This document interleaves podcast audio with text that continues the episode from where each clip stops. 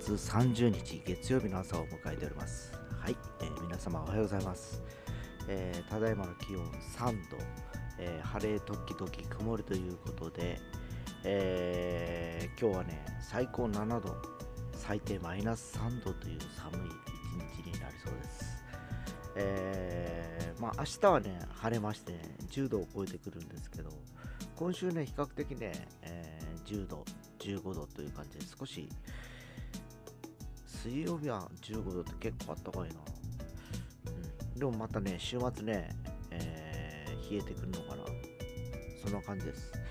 まあ、いずれにしても今週いっぱいはねちょっとね10度を超えてくるので少し暖かい、え1週間になりそうなのでまあ1月末から2月の頭は少しのんびりできるかなという感じでございます。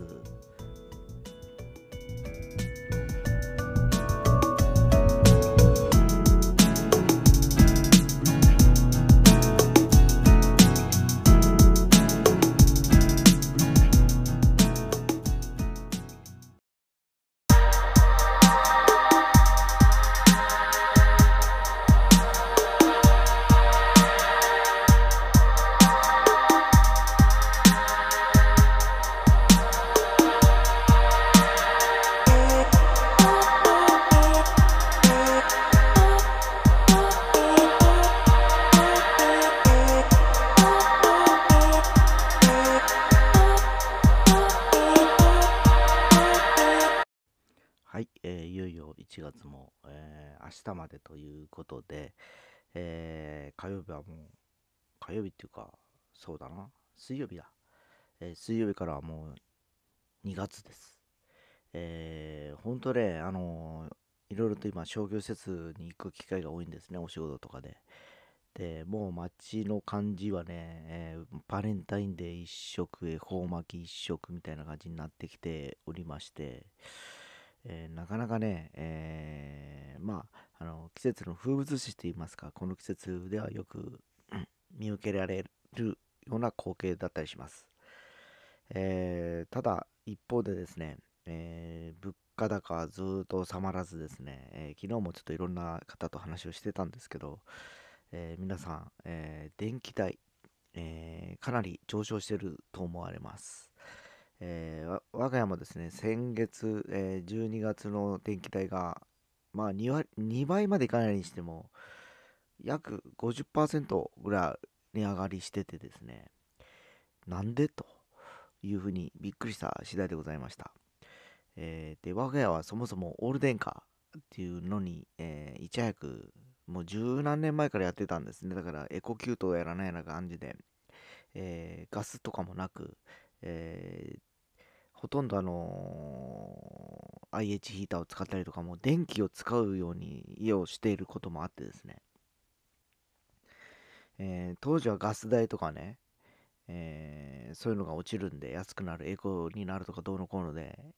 やったわけですよ。もう13年15年ぐらい前かな。でただ今こうなってくるとオール電化したことが逆剤になってですね逆にこう首絞めてるような状況でございます。えーでまあこの先ね電気代が下がることはまずないだろうなというふうに考えておりましてですね。今一つ僕の中で考えてるのは車を EV に変えて、えーその EV の車が家庭電力をこう賄うやつがあるんですねこう逆流させるっていうかね外で車で電貯めた電気をバッテリーから家の夜の電気を賄うみたいなえーちょっとそれを模索しております。で、確かに EV の車ってもう500万から600万、700万ぐらいするんですけど、えー毎月ね、2万とか3万上がっていく、2万ぐらい上がるのかな。年間でこれでいくと30万、24万とかでしょ？2万上がったとして。ってことはですよ、え5年、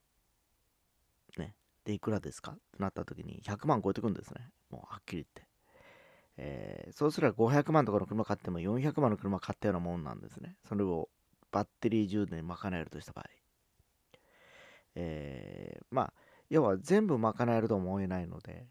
え3分の1、まあ、例えばかかってる、えー家の電気代の3分の1でも担ってくれれば、えーまあその車の費用対効果あるのかなという気もしておりまして、えーで今政府が助成金を出してる EV 化に関してはですね。で車検代とかも10万ぐらいしかかからない。維持費もかからない、えーとことを考えた場合ですね、えー価格の500万とかよりも、えーランニングで考えた場合、生活で使ってるお金と、まあ、相殺した場合ですね、えーさほど高くない買い物なのかなというふうに思ったりもしております。で、日産のリーフでもう大体500万ぐらいするんですね。で、テスラだとか、あとは、えーヒョンデのアイオニック5とか出てくるんですけど、やっぱここ500万っていうのが一つのベースなんですよ。車の金額としてですね。えー500万から600万の間ぐらいかな、大体ね。えーまあ、値段は似たり寄ったりです。あとはどれが性能がいいのかだとか、えーあとデザインだとか、えーまあそういったところになるのと、あとは急速充電、あるいは家の電力にどれだけ供給する力を持ってるかっていうのを、えー今いろいろ調べてるところです。えーもうそうでもしないとですね、えー結局、あの電気を買うことで行動していくんであれば、どっかで作ってその電気を自分の生活にとってフィードバックするという考え方変えないと難しいかなというふうに思ってます。で、今日そういった車3台の話をしました。えーヒョンデのアイオニック5、日産のリーフ、えーで、テスラの、えーモデル3とかですね。えーもう多分おそらくだんだんそういう車が増えていくのだろうなというふうには思っております。えーこれは CO2 削減とかそういう意味合いではなく、えー自分のライフラインの中でかかるコストを下げるための策の一つだというふうに僕は考えておりましてですね。えーこのまま普通に生活してて、普通にガソリンの車やらガソリンのバイク乗っててもですね、えー維持費とか、えーかかる、え固定費が上がるばっかりで、え減らしようがないんですよ。そう考えたときに、えちょっとね、えちょっと思考を変えて、いろいろと研究してみようかなと思ってる今日この頃です。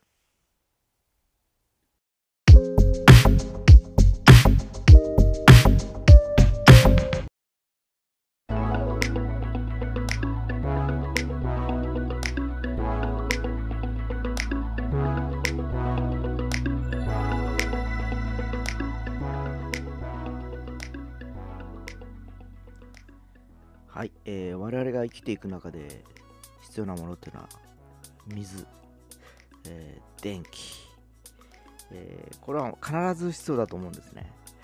えーで、このエネルギー、まあ、水に関しては自然の恵みだとかがあるかと思います。えで、電気、えこれはですね、やっぱエネルギー、どうやって作っていくかというところで、今ですね、日頃皆さんが手に持っているスマートフォンもバッテリー、えーで、えー駆動してると思うんですけど、そのバッテリーに充電するのは電気じゃないですか。で、今これだけスマホが普及していてですね、えーもう1人1台では言わず2台とか持ってる時代になってきました。